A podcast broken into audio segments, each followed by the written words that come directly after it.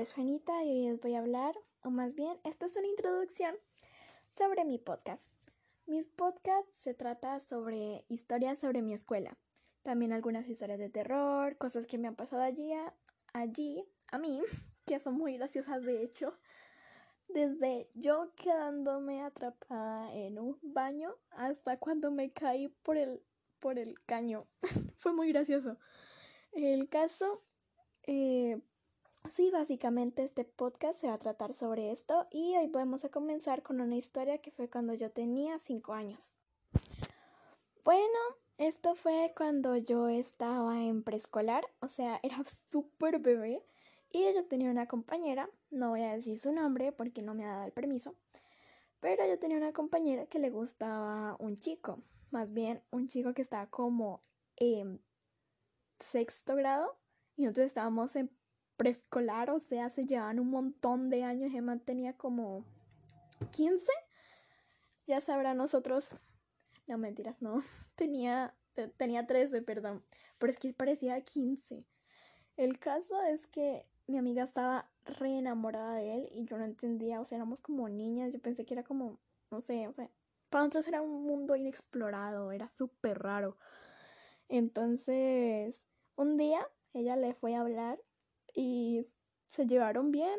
Para él, para él ella era como una hermana menor y fue súper gracioso cuando ella le dijo un día, cuando ya apenas habían pasado como dos semanas que ella le dijo, tú me gustas.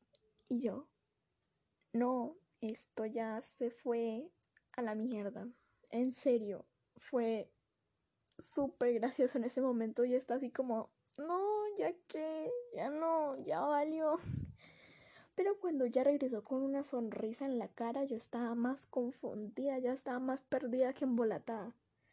O sea, ella regresó toda feliz y me dijo, oye amiga, ya tengo novio. Y yo como, ¿qué? O sea, ¿qué te pasa?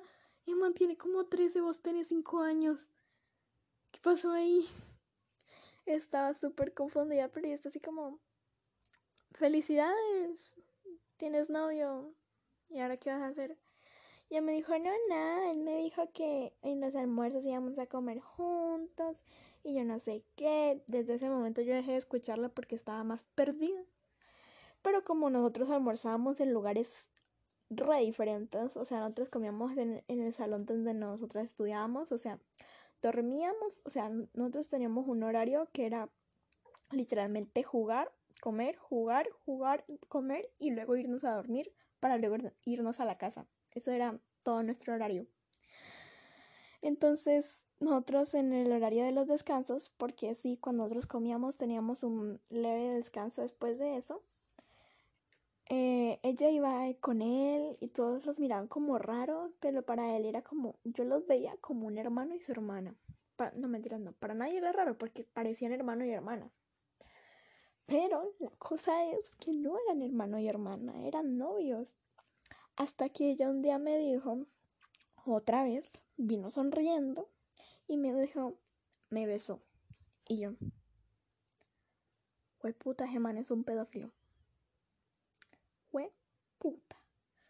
Yo no sabía con quién se había metido mi amiga, pero aterrada es que estaba. En ese momento no sabía qué era el significado de pedófilo, pero sabía que eso no estaba bien. No, me dijeron no. De hecho, no sabía que eso estaba bien. Simplemente me quedé así como, nice, perfecto. Pues quédate con tu novio. A mí no me interesa. La cosa fue empeorando cada vez. Ella decía que le había hecho cosquillas. Marica, eso no fueron, no fueron cosquillas, le metió la mano a la falda. Bueno, ahí me quedé yo. Estaba confundida. La cosa es que luego los maestros, luego como un mes que ellos se habían sido novios y un mes se demoraron los maestros en darse cuenta de que ellos no eran solo amigos. No, no, no, no, no. No eran como hermano y hermana. No, no, no, no, no. Eso ya iba mucho más lejos porque también ellos iban en una ruta juntos y los dos se hacían en la parte de atrás juntos. Ya sabrá usted las cosas que pasaban ahí atrás. Pero ella siempre iba feliz a la escuela y yo, si tú eres feliz, yo soy feliz. Ella era mi amiga. En ese momento yo no sabía que eso estaba mal.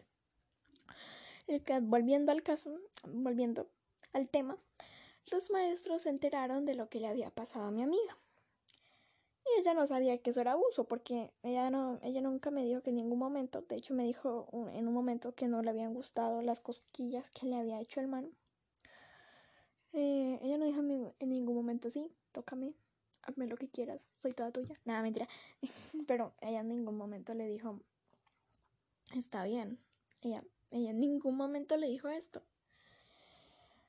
Ya fue después. Los maestros entraron de esto, le dijeron a los padres y hasta el día de hoy mi amiga sigue, buscándose Sugar Daddy. Es lo que ella es.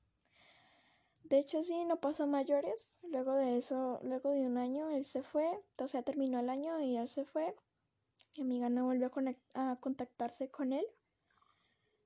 Y sí, ahí quedó todo. O sea, yo me quedé re sorprendida. No sabía qué había pasado allí, pero la verdad, en este momento aún estamos como medio voladas de eso. De hecho, en cuarto, cuando ya estábamos en cuarto, hicimos la primera comunión porque en el colegio tenemos eso de hacer la primera comunión en cuarto año. Y ella eh, tenía que confesarse al padre, el cura, el papa, lo que sea, con el señor. Y le confesó eso y el señor se quedó así como en shock. O por lo menos eso fue lo que me dijo mi amiga porque eso lo hacían como en separado. Y hasta el día de hoy ella habla súper normal sobre eso, pero en realidad no lo fue. Fue súper extraño. Bueno, hasta aquí llega este mini podcast, perdón. Espero que le haya gustado. De hecho, soy muy nueva en esto, pero me encantaría contarles mis historias y que, por favor, tal vez esto, mentiras, ¿no? O sea, tal vez este capítulo no les haya gustado tanto, pero estoy segura de que en otros capítulos les va a encantar. Muchas gracias y nos veremos a la próxima.